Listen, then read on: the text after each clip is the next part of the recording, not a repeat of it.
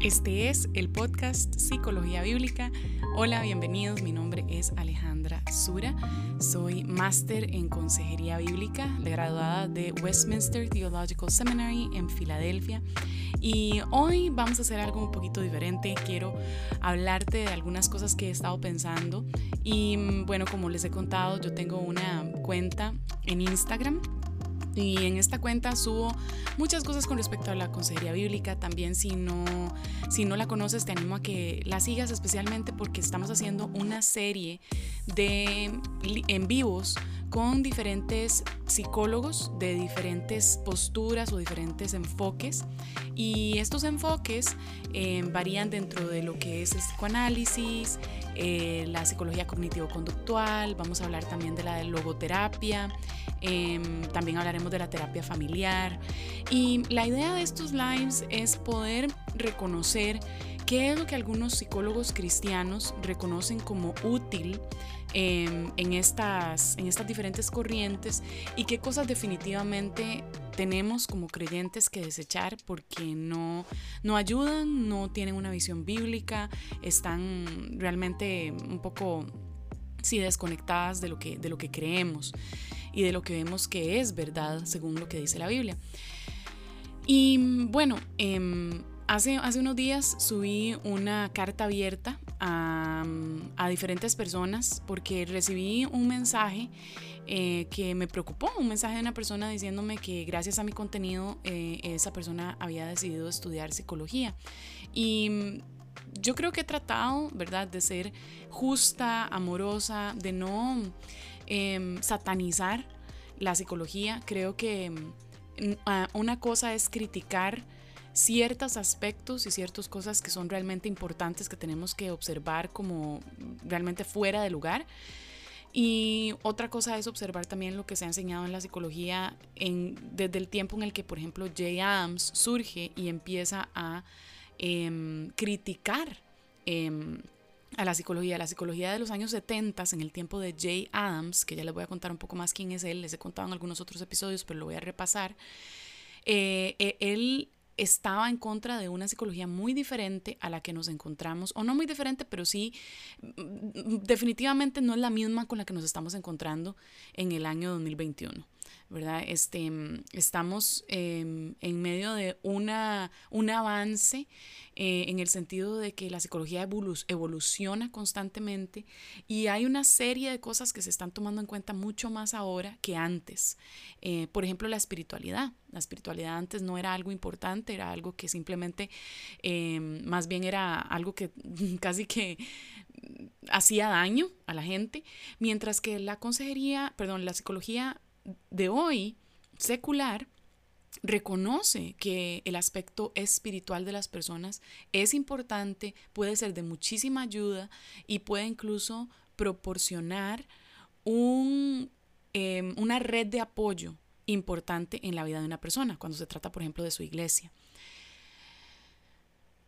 Jay Adams eh, es muy famoso. Jay Adams em, es el primero recientemente, en los tiempos recientes, eh, que empezó a hablar de cómo la iglesia tenía que retomar otra vez esta idea de ayudarle a la gente en su caminar, em, no solo espiritual, entre comillas, sino que, eh, o mejor dicho, este caminar espiritual incluía la salud mental, aunque creo que no, él no hubiera usado esas palabras, pero incluía la ayuda, digamos, de cómo piensan, cómo viven, cómo aplican, qué sienten, qué a qué le temen, eh, qué mm, eh, enfermedades pueden tener.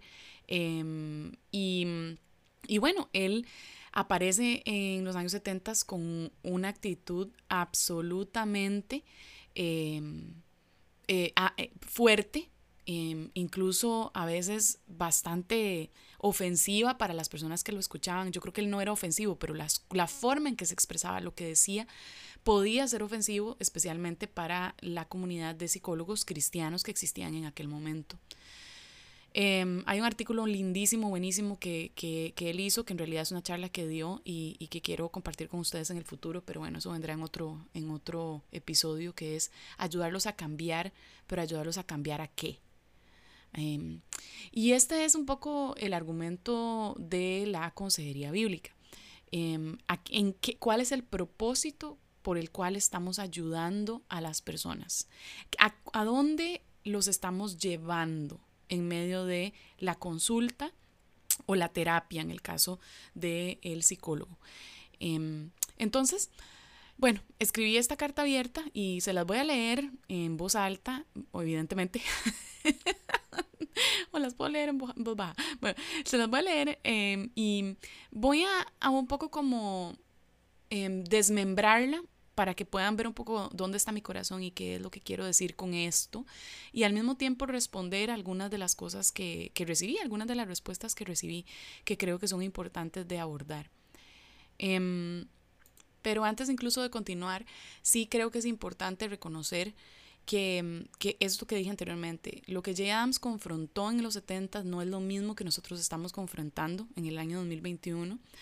Creo que muchos consejeros bíblicos que han venido de la escuela eh, más conservadora de la consejería bíblica vienen con las ideas de la psicología que se debatieron en el pasado y no han hecho la tarea de hacer un encontronazo con las cosas que están hoy pasando, con lo que se está enseñando hoy de, dentro de la psicología secular. Y eso nos puede hacer ver como que estamos haciendo una, como me decía una amiga, una apreciación burda de la psicología. Y creo que eso no le ayuda a nadie. Creo que eso no le ayuda ni a los creyentes, ni le ayuda a los no creyentes, ni le ayuda a los que no son psicólogos, ni le ayuda tampoco a los que son psicólogos. Creo que puede convertirse en una gran piedra de tropiezo, porque podemos tener la, dar la impresión de que los consejeros bíblicos simplemente somos antipsicología y creemos que tenemos la respuesta de todo. Em, cuando incluso las personas que se mantienen en una posición todavía más conservadora, creo que bueno, a ver, hay de todo, ¿verdad? Pero muchos de ellos creo que aún así reconocen que hay cosas que, que sí podemos apreciar. Eh, pero ese mensaje no, no, se, no se transmite por la retórica que estos consejeros muchas veces pueden tener o consejeras. Entonces creo que hay que tener un cuidado, eh, primeramente de reconocer que así como en la psicología, dentro de la consejería bíblica hay un espectro de posturas. ¿ok? Hay un espectro de posturas, hay gente que es extremadamente conservadora al punto de decir que cualquier cosa, cualquier palabra que utilicemos, que siquiera se asemeje a la psicología, es prácticamente eh, antibílico y satánico, ¿verdad? O sea, ese es un extremo que incluso esas personas van a criticar a, los artículos que hemos leído hasta el momento en este podcast, de David Paulson, de Ed Welch, de Mike Emlet. O sea, ellos mismos, esa gente, incluso hay una página web, si mal no recuerdo, que se llama como Psycho Babble o Anti o Psycho, no me acuerdo, pero es una persona de verdad de estas extremas que tiene un artículo entero criticando a David Paulson de, de cómo él es integracionista y usando integracionista como una mala palabra. Em, de la psicología con la Biblia y cómo eh, nadie debería nunca escuchar nada de él si de verdad cree en la Biblia y cree que la Biblia es suficiente. O sea, existe ese tipo de persona, verdaderamente, no hay duda alguna.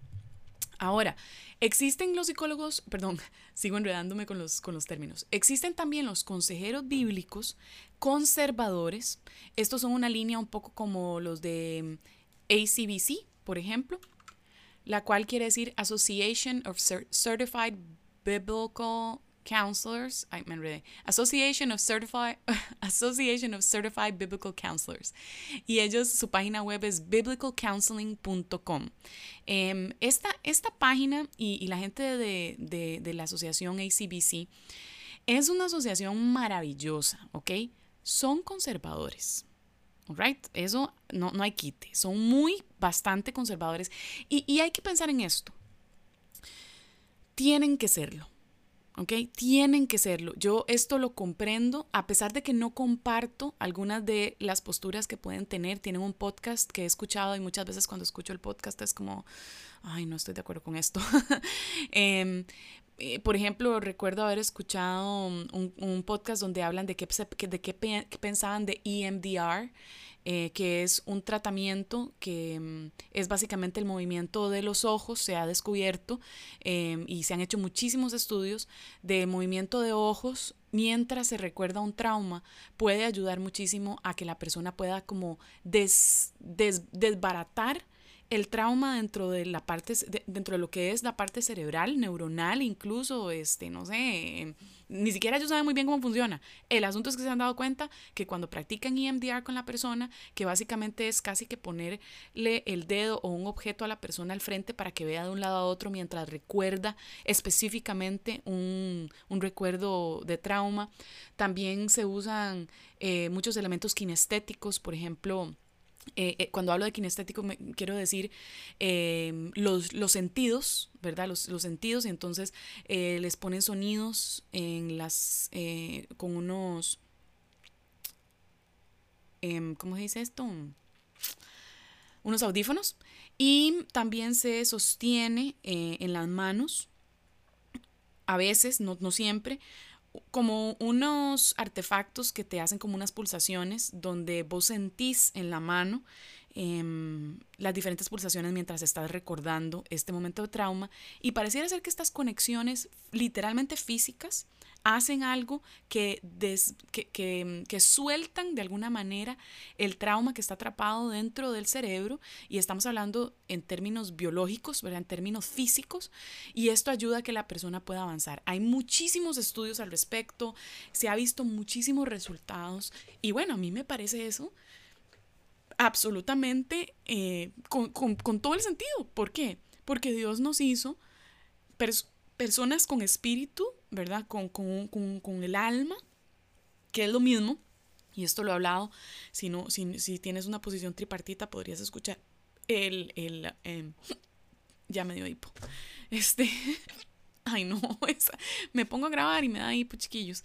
Qué triste. Bueno, este, ignoren mi hipo. El punto es que Em, lo que hacen es básicamente eh, tocar un tema que es muy importante. Ah, bueno, que te estaba diciendo que si eh, tienes una posición tripartita, te recomiendo em, el episodio sobre este tema. Puedes buscarlo, creo que está hace como unos cuatro o cinco episodios. Hice un, un episodio sobre eso y cómo puede afectar incluso la forma en que vemos cómo le ayudamos a la gente.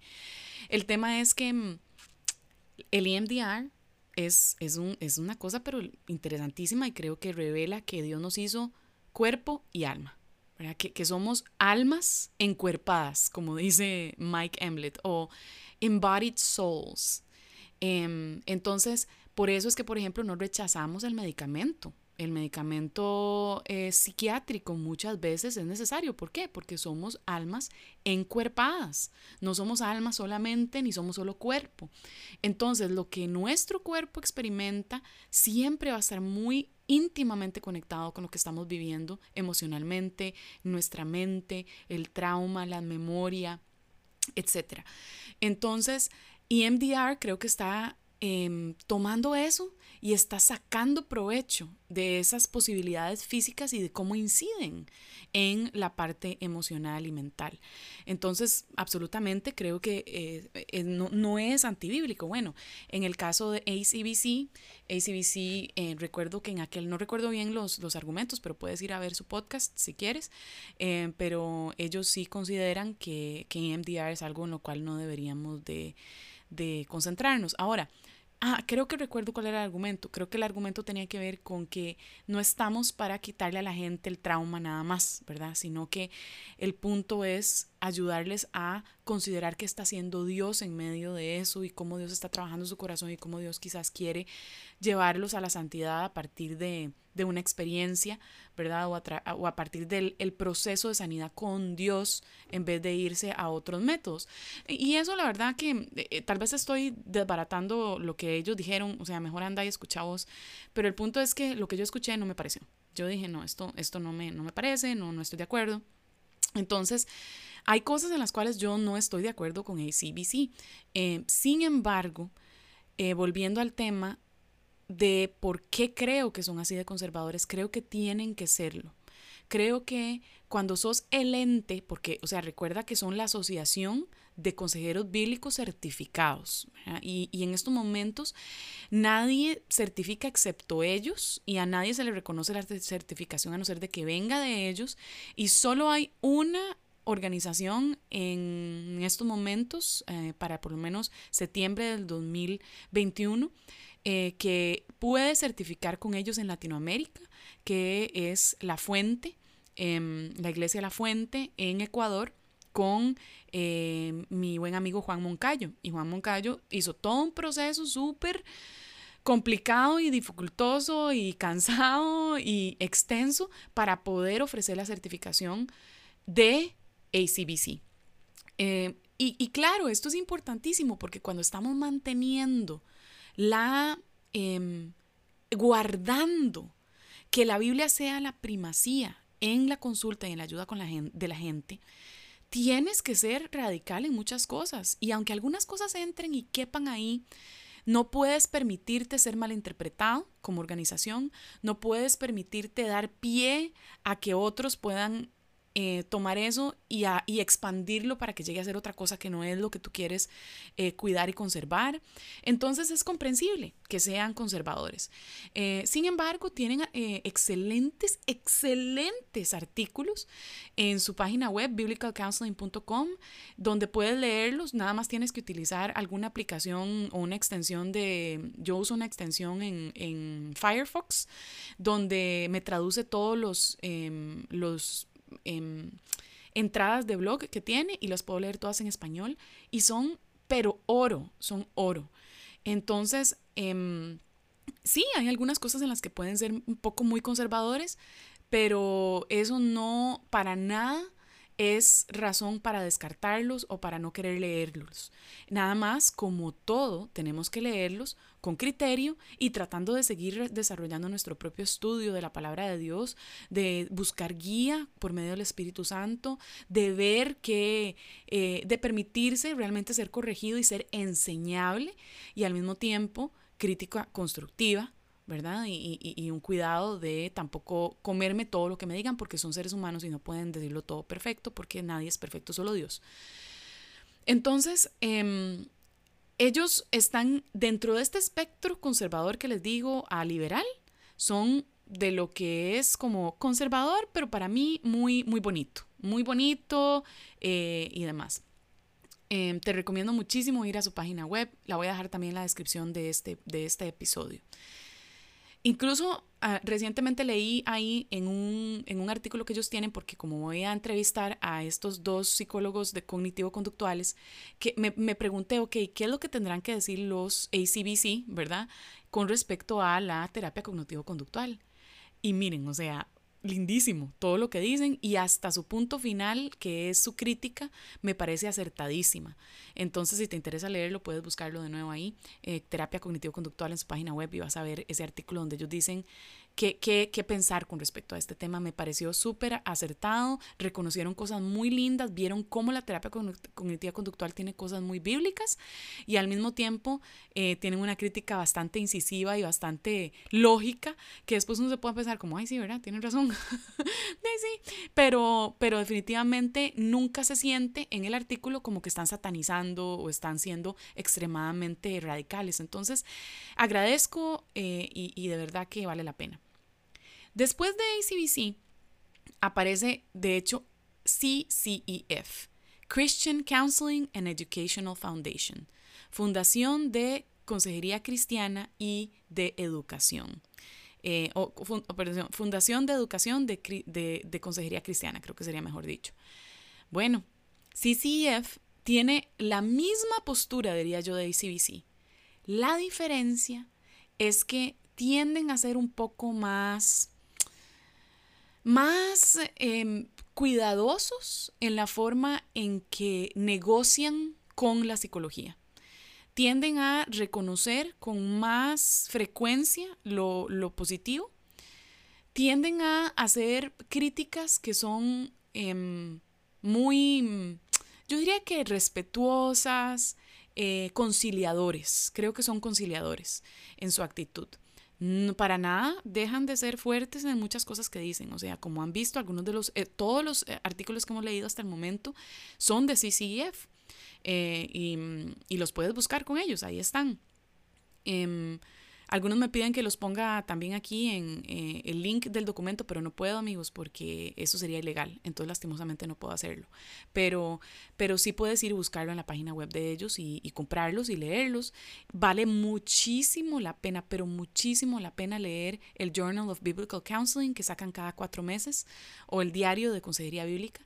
Em, eh, si, si entiendes inglés, si lees, si entiendes inglés, amigo, hermana, te animo a que vayas y, te suscribas. No es caro, es, tiene un precio bastante accesible eh, para lo que es, o sea, para lo que es. Es que es un espectáculo realmente de, journal y además puedes ver todo el archivo anterior. Con un, monto que se puede pagar y entonces eso es una fuente pero interminable de, de, sabiduría, de consejería bíblica. El que se lee todos esos artículos, vea, yo no sé ni siquiera si ocupa estudiar. consejería bíblica. Porque verdaderamente va a desarrollar el criterio y el entendimiento de lo que esto se trata. Les voy a dejar también acá el link de CCEF y específicamente del Journal of, Biblical Counseling para que lo puedas eh, leer. Yo sé que no todo el mundo entiende inglés, por eso mi trabajo ha sido traducirlo en español y poder ponerlo en este podcast para que quien no entiende y no puede leerlo no tenga, no tenga la excusa de que nunca ha escuchado o no sabe. que aquí hay una muy buena fuente este, en español. Yo sé que a veces las traducciones no son perfectas, pero bueno, eso es, estoy haciendo lo mejor que puedo. En fin, CCF me encanta, ahí es donde yo estudiaría si pudiera. Eh, y bueno, es donde estudié porque Westminster, de hecho, tiene una asociación con CCEF y todas las clases de consejería bíblica son desarrolladas por CCEF en Westminster. Pero Westminster, lo que yo estudié, también añade toda el área y la parte teológica. Entonces, eso este, es lo que yo quería. Yo quería no solo estudiar consejería bíblica, sino también expandir mis conocimientos teológicos y eso fue, por eso fue que decidí tomar esta maestría. Bien, entonces después de eso ya existen muchísimos más em, otras líneas más abiertas, como por ejemplo lo que son los integracionistas. Y los integracionistas insisten en que se puede combinar tanto la psicología como la consejería o la Biblia. Eh, y, algún, y, para, y en el extremo existen los que dicen, no, o sea, la psicología es para la mente eh, equivocado, ¿verdad? Totalmente equivocado. Eh, la consejería o la Biblia es para el espíritu o para, o para el alma de la persona, la, la, parte espiritual, que yo no sé cuál parte espiritual es, si no es la vida normal y la mente. La Biblia es clarísima en eso. Y también, y el médico es para básicamente el cuerpo. Entonces, eh, una cosa es trabajar con la gente en su salud mental, otra cosa es trabajar con la gente en su vida espiritual. Para mí eso ya, ahí sí ya raya en lo que no es bíblico y esa parte creo que no la podría apoyar. Y creo que una gran mayoría de creyentes eh, que conocen bien su Biblia y la han estudiado con, con detalle, con, concienzudamente, em, con esmero, em, de, una forma laboriosa verdaderamente se puede dar cuenta que realmente no hay nada, y esto voy a atreverme a decir esto, y es un poco fuerte, pero no hay nada que la consejería, que, perdón, que la psicología, para, ayuda, para lo que se trata de ayudar a una persona en la vida práctica, en su caminar con Dios, incluso en situaciones como la depresión, la ansiedad eh, y demás. Creo que no hay casi nada, voy a decirlo como para para, no ser tan, tan dogmática, pero no hay casi nada que, la, que cualquier enfoque psicológico ofrezca que de alguna manera, leyendo la Biblia, de esta manera que les digo, laboriosamente, con, con escrúpulos, esmerándonos para encontrar qué dice la Biblia con respecto a ese tema, no hay nada que ofrezca la, o casi nada que ofrezca la, la, la, psicología que ya no esté en la palabra de Dios. El problema no es el problema no es la Biblia. El problema es que nosotros somos deficientes en nuestra lectura de la Biblia. Nosotros no sabemos leer de una manera minuciosa y meticulosa. Y mira, como ejemplo te pongo los últimos dos eh, episodios que puse sobre el sufrimiento y Salmo 119. La manera en que David Paulison utiliza el Salmo 119 para considerar el sufrimiento y las dificultades y cómo se ve, a mí me parece que uno de los grandes momentos de ese artículo es cuando él habla de em, cómo nos quedamos en esta idea del diálogo interno y, siempre, incluso dentro de la psicología, como observe su diálogo interno, observe su diálogo interno y traiga otras ideas y sálgase de lo que usted piensa, pero no hay realmente una respuesta de qué es entonces lo que debería pensar. Cuando en realidad David está diciendo, hey, el diálogo interno se queda dentro, adentro suyo. Usted necesita tener un diálogo con su creador en medio de cualquier circunstancia que está viviendo, por lo que porque lo que él tiene que decir es lumbrera a tus pies. Te va a ayudar a caminar para adelante, te va a ayudar a entender mejor. El problema es que vivimos en una sociedad y en una y estamos y lastimosamente, especialmente en Latinoamérica, mis amigos y amigas, en iglesias donde no nos animan ni siquiera a pesar con la palabra de Dios lo que se nos enseña desde el púlpito. No se nos enseña a estudiar la palabra de Dios de esta forma meticulosa. No se nos enseña que eh, en realidad en la Biblia hay más que simplemente historias de héroes o, o, de gente que nos deja un montón de enseñanzas moralistas, donde yo tengo que ser o hacer de cierta forma. Entonces, todas esas, e, esas arrugas, ¿verdad? Donde, donde cuando uno nada más entra un poco más a fondo y las expande un poco más, se empieza a dar cuenta y empieza a descubrir la riqueza de la Biblia, no tenemos una, cultura que nos enseñe a hacer esto. Eso es un problema. Eso es un problema importante y grave.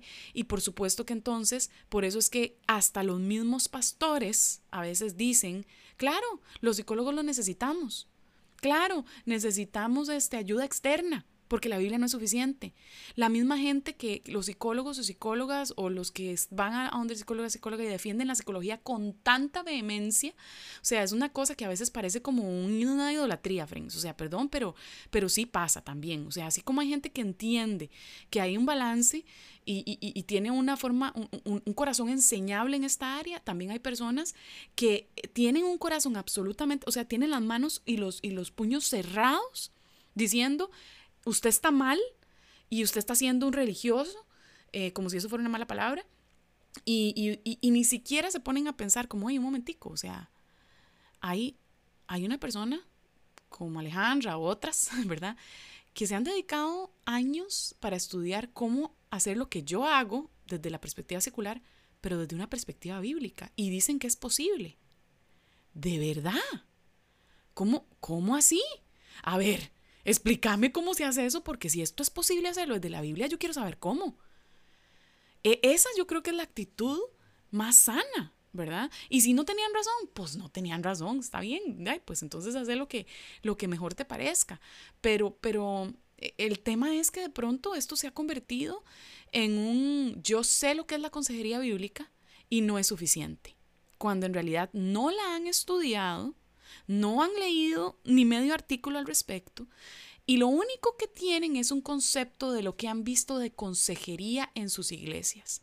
Y escúchame bien, porque esto fue parte de la revelación que tuve con una de las psicólogas con las que hablé eh, por mensajes privados en, en, en, Instagram. Un regalo de Dios hablar con ella, fue súper lindo, porque ella empezó con una serie de mensajes que me envía diciéndome, hey, o sea, eh, no, o sea, esto sí es importante también tomarlo en cuenta, el tema de la psicología, o sea, es que la consejería que uno, que uno ve no ayuda a la gente, más bien a veces las termina dañando, etcétera, etcétera.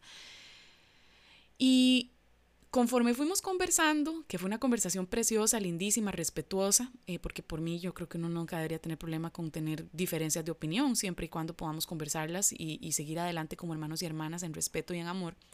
Y así fue como se dio. Em, ella en algún momento me envía un mensaje y me dice, Ale, yo creo que lo que vos estás hablando, que es consejería bíblica, aquí es una cuestión de definición de términos.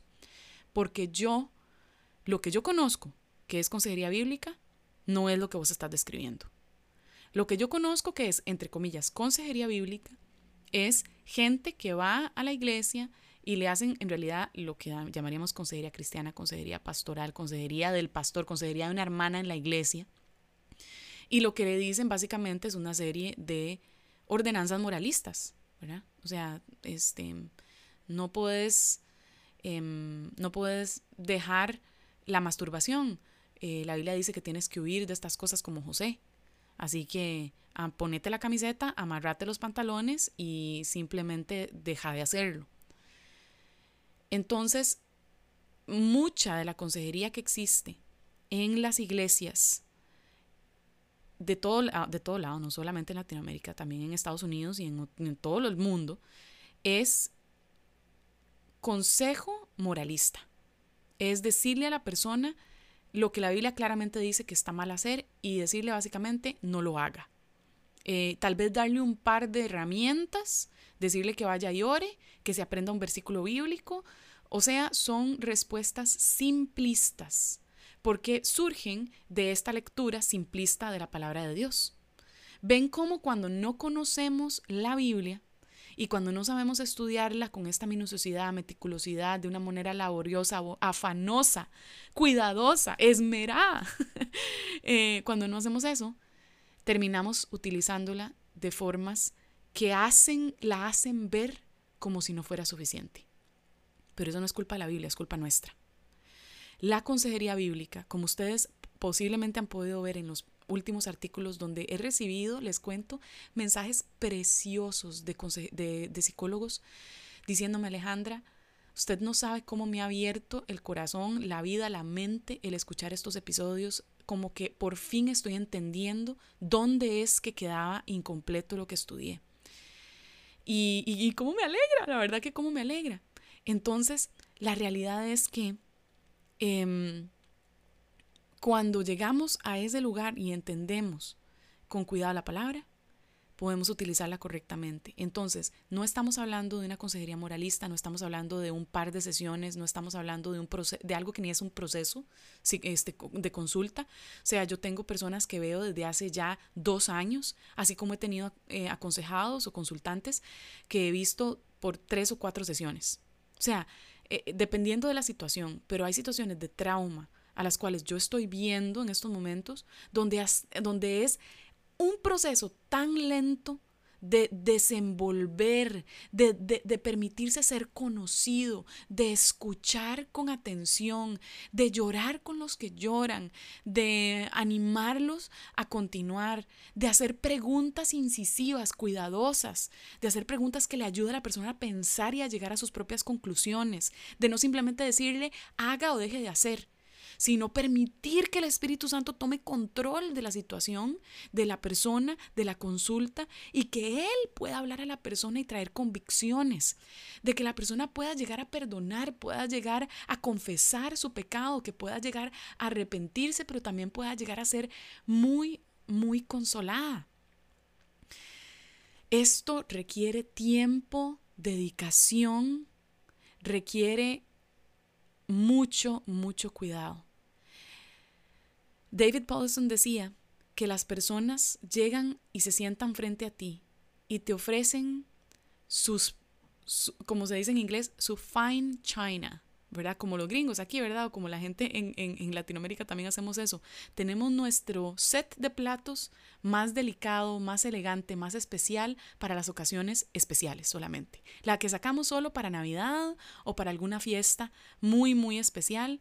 Esa eh, vajilla esa vajilla especial que solo se saca en momentos especiales. Eso es lo que tenemos al frente cuando una persona saca su corazón, expresa sus luchas y comparte lo que le duele. Están sacando del gabinete, gabinete, ¿no? Del, del, del armario, del armario, su vajilla especial. Nosotros tenemos que reconocer esto y caminar de una manera con ellos que sea absolutamente cuidadosa, eh, amorosa, paciente, que escucha, que acompaña, que anima y sí, que algunas veces aconseja y que trae las verdades de la palabra de Dios. Un tema muy interesante que, que, yo veo también que se critica muchísimo con respecto a la consejería es que el, la psicología secular piensa en la palabra consejería como la define la eh, el mundo, ¿verdad? O sea, en realidad el mundo sí tiene consejeros que no son bíblicos, ¿verdad? O sea, existe lo que es la, las carreras de consejería o counseling. Eso eh, es diferente a lo que es la psicología. Un artículo muy interesante que, me encuentro en firststreetcounseling.org eh, dice que es la diferencia. Y básicamente dice que la terapia normalmente se centra en el lado teórico de las cosas y trabaja a través de por qué te sentiste de cierta manera acerca de una situación y de dónde vinieron las emociones que sentías. Otras áreas de enfoque incluyen las causas fundamentales de los miedos, hábitos o actitudes. Uno de los principales objetivos es comprender los procesos de pensamiento y cómo los acontecimientos pasados influyen en ellos, ya sea de forma negativa o positiva. Mientras que la consejería tiene que ser más práctica. Va a trabajar cómo lidiar con diversas situaciones, con emociones o, reacciones instintivas que experimente y desea cambiar. El objetivo es satisfacer las necesidades inmediatas para que pueda volver a ponerse de pie y continuar con la vida normal. Por ejemplo, un consejero le ayudará con los mecanismos para afrontar situaciones difíciles, periodos de tiempo o ayudarlo a controlar la depresión y ansiedad. Para ilustrar más aún la diferencia, imagine a un cliente en una sesión que dice, yo creo que escucho a la gente escuchándonos al otro lado de la puerta. Un terapeuta preguntará, preguntará ¿por qué crees eso? ¿Cuándo más te has sentido así? A el consejero, por otro lado, se levantará, mientras que el consejero por otro lado se levantará y abrirá la puerta. Em, entonces, para ver, ¿verdad? Si hay alguien escuchando. Entonces, básicamente, em, esas son algunas, por lo menos podría ser una de las diferencias. Puede ser que hayan más, pero esto es una forma breve de ayudarte a, a reconocer cómo es que funciona este tema de la diferenciación que se hace. Entonces, eh, ¿qué es mi punto? Que cuando yo digo que soy consejera bíblica, la gente asume que eso es lo que yo hago, consejería secular solo que metiendo la Biblia. Cuando en realidad la consejería bíblica no es exactamente eso. La consejería bíblica es como una, es una mezcla de ambas. La consejería bíblica se preocupa por escuchar la historia de la persona y de entender las influencias de su vida. Eh, si les interesa un poco aprender de esto, pueden escuchar el episodio donde hablo las influencias del corazón. Ahí hablamos mucho de cómo es ese proceso. Entonces, y de cómo debemos observarlo como consejeros bíblicos, ¿verdad? Entonces, claro, por supuesto que en algunos momentos, y creo que de la misma manera que un terapeuta, em, creo que el terapeuta, ah, no hay terapeuta que sea igual, todos practican las cosas eh, y, aplican lo que aprendieron de formas diferentes, entonces uno ni siquiera puede generalizar cómo es que todo el mundo trabaja. Pero bueno, es normal pensar que el terapeuta muchas veces te va a ayudar también a encontrar soluciones de la misma manera en que, en que lo haría la consejería, ¿verdad? En llegar a puntos como de resolución, donde te dan una devolución que te ayuda a tomar una decisión y aunque la persona no te esté diciendo, mira, tenés que hacer esto, te está guiando para que puedas tomar una, una decisión eh, en muchos de los casos una decisión tuya, donde vos, donde en realidad el terapeuta no está influenciando en, en ninguna forma, pero muchas veces sí, amigos y amigas. Muchas veces el terapeuta va a influenciar la decisión y para dónde tiene que tomar la persona y lo va a hacer de una manera muchas veces muy sutil porque a veces solo hacer una pregunta puede guiarte a, llevar, a, llegar a pensar en una solución en particular. Entonces, si el terapeuta es lo suficientemente sigiloso y astuto, puede hacerte llegar a ser muchas cosas simplemente por poner en la mesa ciertas preguntas o ciertas dudas o ciertos insights o reconocimiento de lo que está pasando para que vos puedas descubrirlos y que puedas avanzar según lo que el terapeuta piensa que deberías avanzar. Eso es muy bueno y puede ser muy malo también, ¿verdad? ¿Por qué? Porque la realidad es que em, el, el terapeuta, aunque quiera extraerse de estas circunstancias que la persona está haciendo sigue siendo un elemento y una relación y un, em, y una, un factor que está influenciando las circunstancias. Está influenciando las circunstancias de la persona porque está hablando con la persona y solo interactuar con ella nos la va a influenciar por diferentes razones. Entonces, decir que el terapeuta no influencia o no le dice o no, eh, eso, eso es un poco como creo que engañoso e imposible. Y esto es algo que, por cierto, reconoce la terapia sistémica, ¿verdad? Que, la, que el mismo terapeuta es una influencia dentro del cuarto de, em, de, terapia.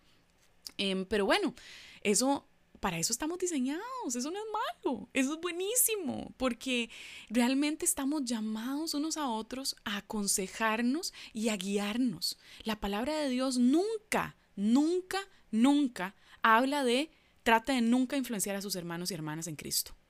Trate nunca de decirle a una persona qué hacer o, o qué no hacer. Todo lo contrario.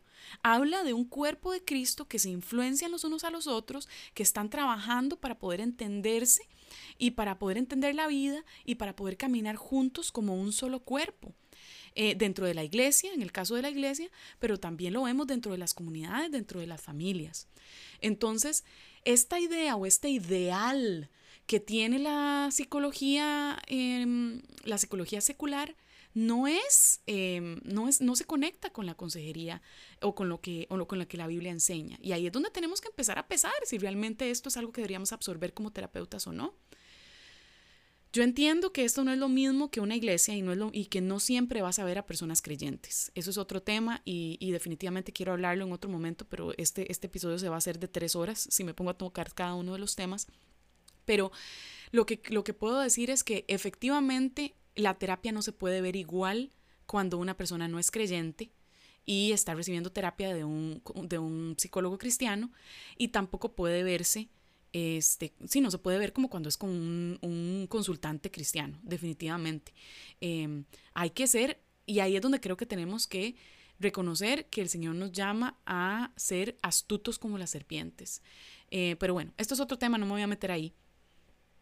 Pero el punto es que em, pensando por lo menos dentro, empezando dentro del espacio de la iglesia y de los creyentes, de los consejeros y de los mismos psicólogos creyentes que aconsejan a creyentes y que caminan con personas de su iglesia, estos, estos principios creo que son importantes y creo que no deberían de ser para unos sí y para otros no, para los cristianos sí y para los no cristianos no. O sea, no vemos eso en la palabra de Dios. Eh, en la palabra de Dios vemos un abordaje que es para todo mundo. Es más, creo que voy a tener que tocar el tema porque de hecho es uno de los elementos que me dieron y que me hablaron y me discutieron también en los mensajes. Entonces, em, creo que voy a decir un par de cosas al respecto. La primera es que es un negocio muy peligroso trabajar con gente no creyente y ayudarles a vivir la vida sin Dios y vivirla bien sin sentir que necesitan a Dios. ¿Ok? Puesto en otras palabras, la persona que recibe una, terapia exitosa de parte de un ah, terapeuta cristiano, que llegó con una crisis, por ejemplo, no sé, de, de un divorcio, y esa persona nunca ni siquiera se preguntó en ese proceso terapéutico sobre las implicaciones o sobre su relación con Dios o sobre por qué las cosas fallan, por qué es que, cuál es el propósito del matrimonio, em, si hay algo más que simplemente la felicidad en el matrimonio. Preguntas sutiles y, y, sigilosas que de nuevo puede hacer el terapeuta para ayudarle a la persona a pensar en cosas un poco más existenciales.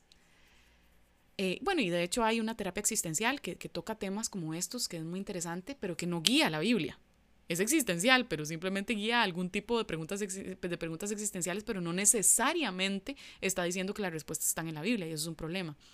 Em, pero entonces, si esa persona llegó y vivió eso y se fue feliz de la vida y ahora se siente realizada porque se divorció y pudo superar ese, esa crisis, no porque el psicólogo le haya dicho que se divorcie, pero porque ya estaba en ese proceso, digamos, y nunca sintió una necesidad de Dios, nunca sintió algún empujoncito, alguna sugerencia, alguna pregunta que la haga pensar más allá,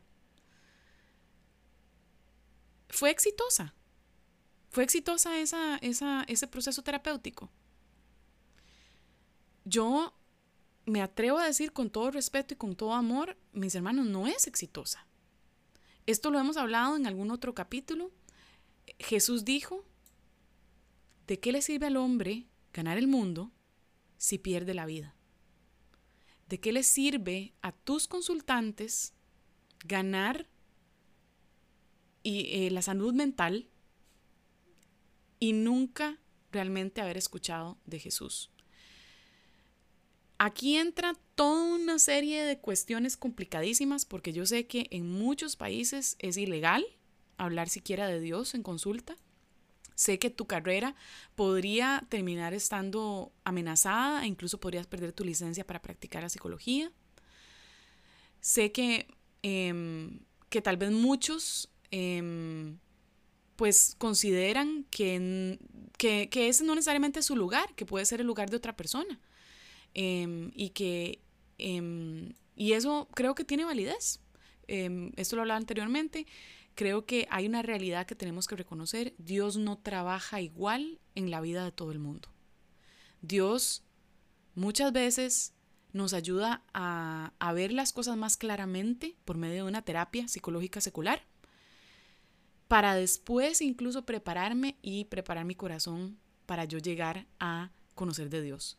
El tema es que los cristianos no podemos simplemente tratar de ser buena gente o de ofrecer algo muy lindo a la gente que nos rodea, aunque sean nuestros clientes, esperando que algún día Dios vaya a usar eso para que alguien le predique el Evangelio y lo reciba. Ese no es el mandamiento que recibimos. El mandamiento que recibimos es, ustedes tienen una comisión, una gran comisión. Y esa gran comisión es para practicarla y efectuarla en todos los ámbitos de tu vida. Entonces, ¿Cómo puede un, un terapeuta eh, cristiano trabajar en el mundo secular? Con mucho cuidado, con mucho cuidado y, con mucha astucia y, tratando de encontrar ventanitas en sus consultas donde pueda quizás expresar cosas pequeñas, ¿verdad? Que tal vez puedan en algún momento permitirle abrir con más apertura las cosas de Dios a esa persona. Es un riesgo y verdaderamente hay cristianos que han perdido hasta la vida por arriesgar compartir de Jesús. Entonces, eh, perder, perder, tu trabajo, no serías la, persona, la primera persona que pierde su trabajo o que pierde em, todo por lo cual ha trabajado. Em, no serías el primer cristiano que sacrifica áreas de su vida en las cuales ha dado tanto para poder obtener y para poder lograr. Eh, pero creo que no necesariamente tiene que ser, así. Creo que muchas personas tienen más oportunidades de las que realmente ven o han querido notar y creo que, que, bueno, que el llamado es ser cuidadosos en tratar de encontrar esta posibilidad, ¿verdad? Estas, estas aperturas. Como dije anteriormente, esto no quiere decir que deberías de salirte de tu trabajo, no quiere decir que la psicología eh, es del diablo, no quiere decir que el hecho de que nunca hables de Jesús es, es, pecado. Em, cada quien está en una circunstancia muy particular. No se puede generalizar cómo todo el mundo em, evangeliza. Y, y, creo que hay que tener discernimiento y tener cuidado con los matices de la vida de cada persona y de lo que Dios está llamando a cada quien. Entonces, em, nada más tengamos cuidado de no ser juiciosos de una manera injusta Em, pero sí, digamos, en realidad esto no lo hago para que vos andes y le digas a tu amigo psicólogo, hey, estás en pecado, estás mal. No, lo estoy haciendo para que vos que me escuchás trates de considerar con el Señor en la intimidad de qué maneras te está llamando Él a poner primero su palabra, de qué formas estás realmente desarrollando la destreza de aprender a usar su palabra dentro del espacio de la consulta y de qué manera eh, Dios está retando tus ideas preconcebidas sobre la consejería bíblica, sobre cómo se debe hacer el trabajo con la gente, eh, sobre lo que realmente necesitan las personas, sobre lo que te han enseñado, eh, las ideas que has absorbido que ni siquiera te has dado cuenta. porque el tema es que, amigos, como hablamos del principio, no tenemos una, una cultura que conoce la Biblia con cuidado. Entonces, si en algún momento estás pensando que la Biblia no, no funciona o no habla o no dice o que necesitas algo extra, posiblemente existiría la posibilidad, esto quiero preguntártelo, existiría la posibilidad de que quizás no tienes tanto conocimiento bíblico como para poder ver eso en la Biblia. Y si ese es el caso, podría ser que entonces no tengas el criterio para discernir lo que es bíblico y no es bíblico en lo que estás practicando en tu, consulta psicológica. Si estas preguntas podrían ser, podrían tener sentido y podrían tener algo de verdad, eh, mi única invitación es que, es que estudies consejería bíblica. Es que, te, es que te prepares en la verdadera consejería bíblica de la cual hemos venido hablando y que, y que ya que tienes esta oportunidad y estás escuchando esto, te hagas responsable por lo que has sido llamado. Em, eso, eso, es mi ánimo para ti. Eso resume un poco la, la, carta que escribí, la carta abierta que se las voy a leer para finalizar y, que creo que ojalá explique, después de todo lo que acabo de hablar, eh, sea, ya, ya la veas explicada eh, a partir de lo que, lo que he dicho y, que pueda expandir un poco em, lo que Dios podría estar haciendo en tu corazón, en tu vida. Ya sea que quieres estudiar psicología, que estudiaste psicología, que vas a terapia psicológica, que has ido, que eres pastor, que eres simplemente alguien que asiste a la iglesia y está tratando de desarrollar un criterio con respecto a estos temas.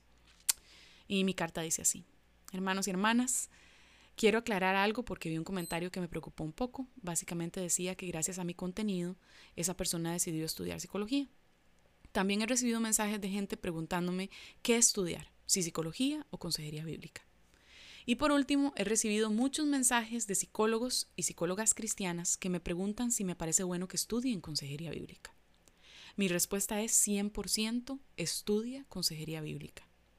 Si quieres estudiar psicología después, puede ser útil y la psicología tiene muchas ramas más allá del área clínica, que es la que da psicoterapia, pero no antes de desarrollar un criterio y pensamiento crítico. Si estudias psicología, esta deberá ser tu regla inamovible. Por cada hora que te pases en un texto de psicología, pasar dos en la Biblia. Ahora, yo sé que esto es casi imposible, que para muchos es, una locura lo que estoy diciendo, em, pero, pero mis hermanos y hermanas, o sea, esto, esto, esto, es un, esto es una responsabilidad muy seria, la que Dios nos está dando. Ayudar a la gente en, esta, en, cómo vivir la vida es, es, algo que realmente requiere, o sea, no se las trae, esto se las trae, es una responsabilidad impresionante. Entonces, tal vez no vas a contar exactamente dos horas, pero, pero sí el punto es que la Biblia debería de ser absolutamente doblemente más primordial para tu vida. Continúo. La iglesia y el mundo no necesita más psicólogos, necesita más consejeros bíblicos, necesita buenos consejeros bíblicos. Consejeros bíblicos que sean heraldos de la palabra de Dios y que la usen con destreza, paciencia, humildad y amor.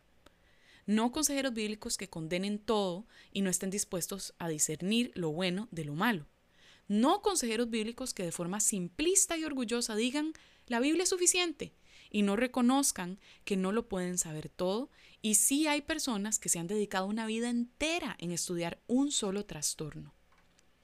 No consejeros bíblicos que ignoren la revelación general que Dios ofrece tanto a cristianos como a no cristianos. Consejeros bíblicos que entiendan en que el que dice tener todas las soluciones y que sabe cómo se manejan todos los casos, quizás necesita una buena dosis de humillación de parte de Dios. Puedo decir que Dios me ha permitido encontrar mucha utilidad en estudiar trauma, trauma colectivo, mecanismos de defensa, sistemas familiares, distorsiones cognitivas, neurociencia, de la cual apenas estoy empezando a estudiar, estrategias como brain spotting o EMDR, meditación, ejercicios de conexión mente-cuerpo, etc. A la verdad, la cantidad de información que hay es abrumadora y siento que apenas estoy rascando la superficie. Me avergüenza admitir que yo no soy el ejemplo ideal de dedicación, pero ahí voy porque cuando pienso, ¿quién tiene tiempo para estudiar consejería bíblica y además después seguir estudiando y decidiendo entre tantas cosas? El Señor me respondió esa pregunta. El que quiere amar como Cristo ama, ese es el que tiene tiempo el que hace este trabajo con temor y temblor, el que comprende que la responsabilidad es inmesurable. Pero eso no justifica que empecemos al revés. A partir de mis conversaciones de mis amigos psicólogos cristianos, me he dado cuenta de que estudiar psicología, particularmente para moverse al área clínica, muchas veces significa estudiar un mundo, perdón, mucho mayor eh, porcentaje de cosas que no son útiles ni verdad. Son teorías y propuestas de gente que suena muy conocedora, pero que en realidad no toman en cuenta el aspecto más importante en la vida y circunstancias de cualquier persona, su relación con Dios. Por otra parte, me duele en demasía ver la cantidad de personas que necesitan ayuda urgente. Los hermanos psicólogos que aman a Dios muchas veces son una respuesta de Dios para creyentes que sufren, que están confundidos y que urgen de guía. Por ello, me siento agradecida y le ruego a Dios de rodillas que les muestre cada vez más cómo la Biblia debe ser su primera herramienta y cómo utilizarla con más intención y eficacia. Al mismo tiempo me pregunto, ¿qué pasaría con la iglesia si las nuevas generaciones se forman con la Biblia primeramente para hacer este arduo y delicadísimo trabajo? Porque no estamos cuidando solo la mente de las personas, estamos cuidando muy directamente sus almas. Les estamos enseñando a vivir en la presencia de Dios o hacer que la vida funcione sin prestarle tanta atención a Dios. Entonces te pregunto, ¿no sería mejor estudiar cómo utilizar lo que sí es verdad absoluta para ayudar a las personas? ¿No sería mejor darle prioridad a lo que sí es totalmente confiable, para luego discernir lo que no es confiable y viene de los hombres? Yo he tratado de ser cuidadosa de no condenarlos a ustedes, hermanos psicólogos, a quienes amo y creo que tienen mucho que ofrecer pero creo que tienen mucho que ofrecer no por su formación psicológica primordialmente, sino porque creo con todo mi corazón que tienen el Espíritu Santo. Dios puede enseñarnos a todos a tomar lo bueno y desechar lo malo. Sin embargo, eso es diferente a prestarse para confusión. Y la triste realidad es esta. No todos los psicólogos cristianos aman y estudian su Biblia más de lo que aman sus años de estudio psicológico y sus destrezas comprobadas como eficaces. Pero eficaces para qué? ¿Para que sus pacientes vivan una vida saludable, entre comillas? ¿O para que crezcan en fidelidad y santidad? ¿De qué le sirve al ser humano ganar el mundo si pierde la vida? Hermanos, hermanos psicólogos y hermanas psicólogas, esto no debe ser así después de una maestría en consejería bíblica, decenas de libros y artículos leídos y años de, experiencia, ha sido muy, pero muy difícil para mí navegar un balance entre reconocer lo que la psicología ofrece bueno y lo que ofrece que no es de Dios. ¿Cuánto más puedo ver esa dificultad en mis hermanos psicólogos? Incluso aquellos que dicen amar a Dios, muchas veces les escucho retóricas que no van acorde a las escrituras. El problema de la ceguera intelectual es que no nos damos cuenta de que está ahí, Admito que de hecho he vivido múltiples mini crisis, entre comillas, preguntándome, ¿estaré siendo muy radical? ¿Estaré desechando sin base y sin entendimiento? Incluso a veces me veo priorizando la retórica psicológica y sus metas por encima de Cristo. El discernimiento es un trabajo arduo para todos. Mi ánimo para todos, siendo yo la primera que necesito escucharlo, es que sostengamos el conocimiento con manos abiertas y no con puños. Que Dios nos ayude a que la palabra de Dios sea lo primero. Le debemos total lealtad al Señor Todopoderoso, el cual incluso lo es en los casos difíciles. No a la psicología, ni a los amigos psicólogos, ni a la gente que se pueda ofender, ni a los no creyentes. Solamente a Dios. Que Dios nos ayude a construir una iglesia verdaderamente sana en Latinoamérica. Que Dios levante una nueva generación de hombres y mujeres que verdaderamente le sacan filo a su espada y la usan para su gloria. Sol y Gloria. Amén.